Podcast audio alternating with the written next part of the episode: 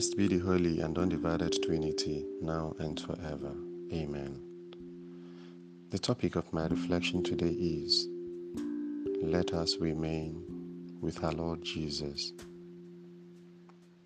It is almost 40 days since we set out on the Lenten journey of encounter with our Lord Jesus Christ.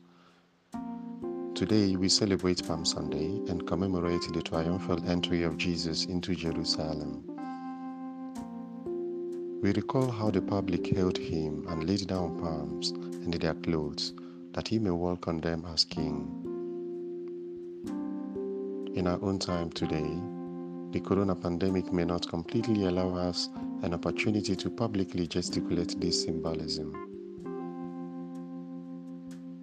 However, it opens us up to a deeper, reflective, challenging, and realistic connection with Jesus from my African perspective, palms represent life, dedication to the sacred, and a treasure. They also symbolize hope. So when we lay down our green leaves or palms, we acknowledge that Jesus is life, that Jesus is the consecrated of God, that Jesus is our treasure that Jesus is our hope. An ever consciousness of this gives us the confidence that we can overcome our challenges with Jesus. Jesus constantly desires to make a similar entry into our lives.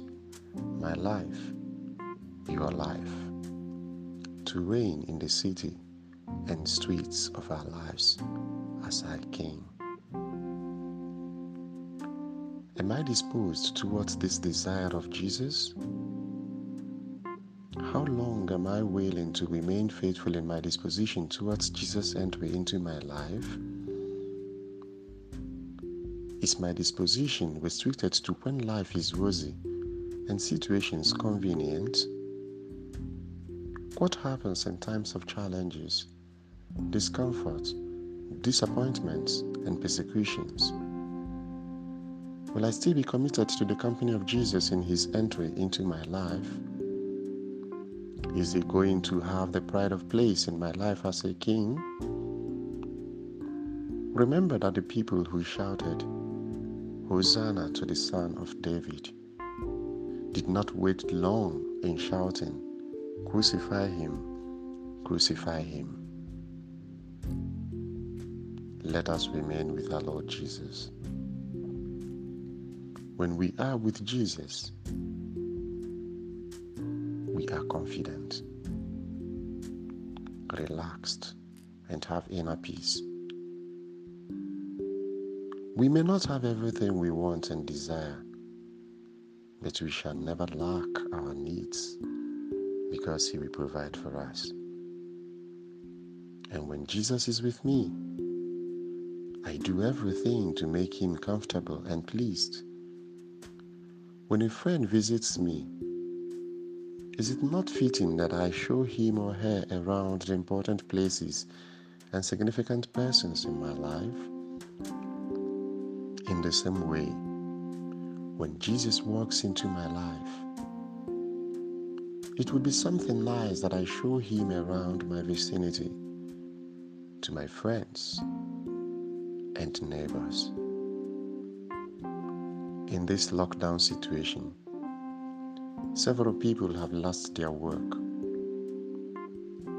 are confused, lonely, depressed, hungry, neglected, oppressed, and some nurse suicidal ideas. How can I make the streets and parts of their life green again and ready for Jesus to enter as King? Am I willing to spend a little of my time, a little of my kind and encouraging words,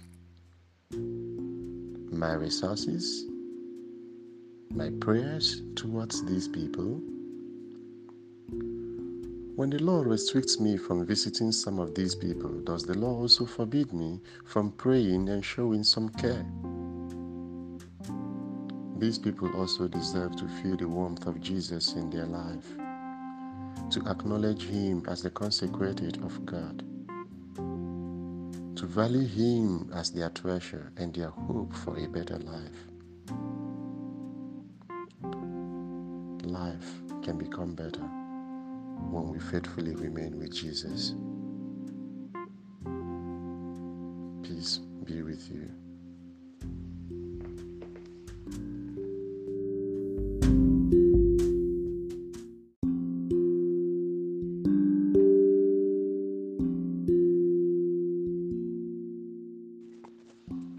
Blessed be the Holy and Undivided Trinity, now and forever.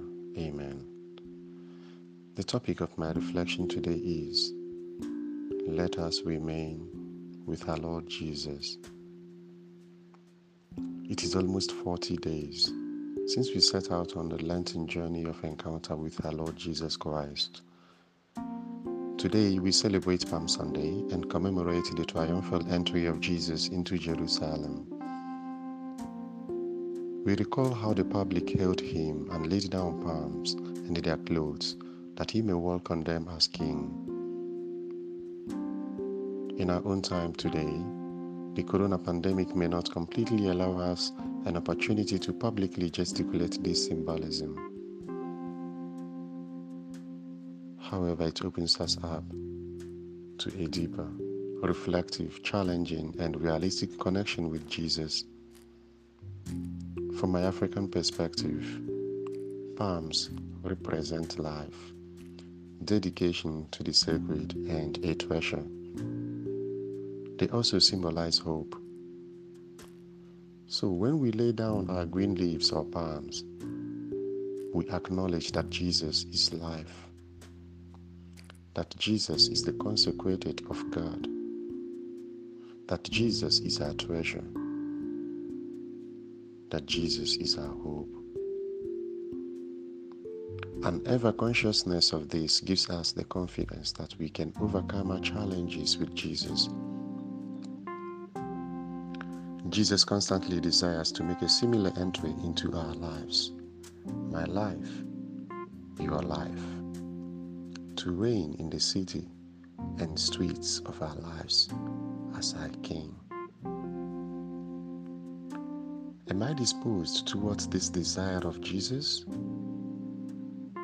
How long am I willing to remain faithful in my disposition towards Jesus' entry into my life? Is my disposition restricted to when life is rosy and situations convenient? What happens in times of challenges, discomfort, disappointments, and persecutions? Will I still be committed to the company of Jesus in his entry into my life? Is he going to have the pride of place in my life as a king? Remember that the people who shouted, Hosanna to the Son of David, did not wait long in shouting, Crucify him, crucify him. Let us remain with our Lord Jesus. When we are with Jesus, we are confident, relaxed, and have inner peace. We may not have everything we want and desire, but we shall never lack our needs because He will provide for us. And when Jesus is with me, I do everything to make Him comfortable and pleased. When a friend visits me, is it not fitting that I show him or her around the important places and significant persons in my life? In the same way, when Jesus walks into my life, it would be something nice that I show him around my vicinity to my friends and neighbors in this lockdown situation, several people have lost their work, are confused, lonely, depressed, hungry, neglected, oppressed, and some nurse suicidal ideas. How can I make the streets and parts of their life green again and ready for Jesus to enter as King? Am I willing to spend a little of my time, a little of my kind and encouraging words, my resources, my prayers towards these people? When the law restricts me from visiting some of these people, does the law also forbid me from praying and showing some care? These people also deserve to feel the warmth of Jesus in their life, to acknowledge Him as the consecrated of God, to value Him as their treasure and their hope for a better life. Life can become better when we faithfully remain with Jesus. Peace be with you.